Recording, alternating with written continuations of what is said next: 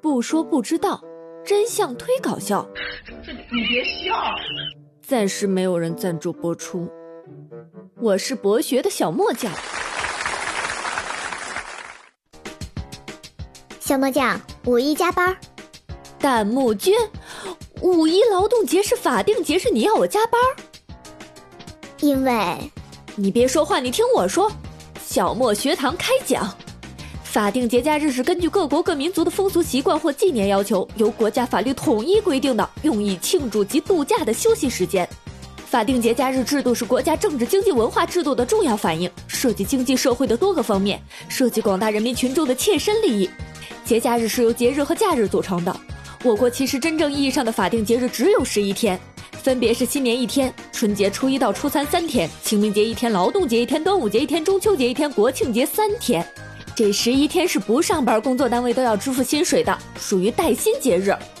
而例如今年劳动节是由五月一日放假，直至五月五日，只有一日是带薪法定节日，其他几天就是法定假日，是不带薪水的。所以，你要我五一加班还是劳动节加班？你这不是剥削劳动人民吗？不是，你先听我说。闭嘴！你继续听我说。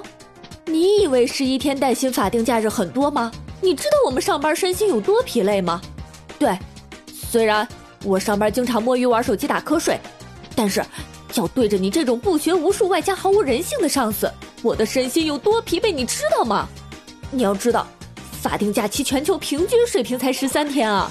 阿根廷是公共假期最多的，十八天，然后是印度十七天，巴西、韩国、日本、沙特阿拉伯和俄罗斯十五天，比利亚、新加坡、印度尼西亚和南非都是十四天。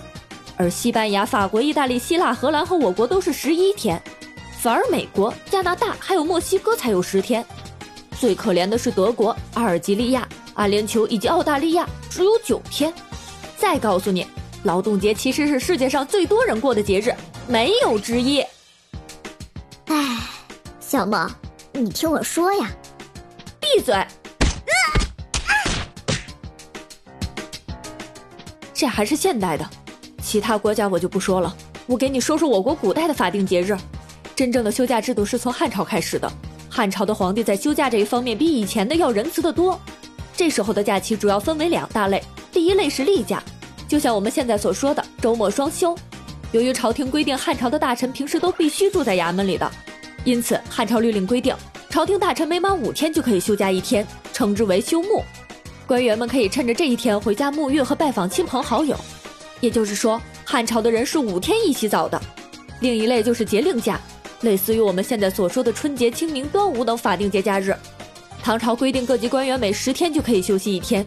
除此之外，还有各种节令假，比如说春节放七天，结婚放九天，病假最长可以请到一百多天，而且每三年还有一次三十五天的探亲假。宋朝可以说是中国古代历史上节假日最多的一个朝代。光是法定节假日加在一起，每年就有六十八天。据宋朝史料记载，每年官员的休假，元旦、冬至都各放七天，元宵节和中元节放三天，立春、清明放一天。此外，大臣们每月还有三天的例假。另外，宋朝还有一个专门的探亲假，从每年的十二月二十到第二年的正月二十，就像现在放春节一样。每年到了这个时候，整个朝廷上下都不在办公。大臣们每天也不用再上朝，都可以回家过年了。相比于宋朝大臣们的悠闲，明朝的官员们就惨多了。明朝除了保留宋朝的每个月三天例假和元旦、元宵、中元、冬至这四个法定节假日之外，就再也没有别的假期了。总体算下来，一年也只能放五十几天，比宋朝少了将近一半多。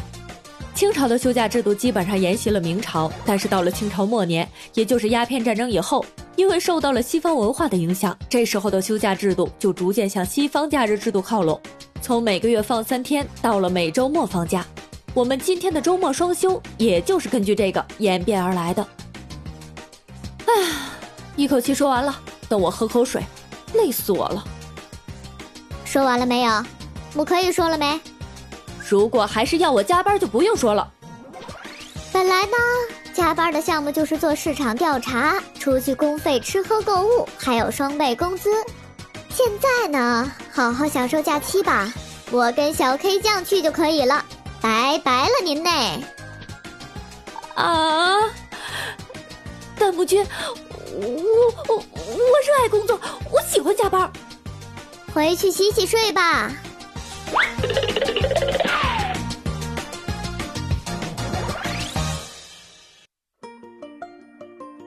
好消息，记住哦，从现在到五月二十号五二零当天截止，投五百二十位订阅并给予五星评价的听众会自动获得本节目送出的喜马拉雅巅峰 VIP 会员月卡一张，不是抽奖，没有门槛，先到先得。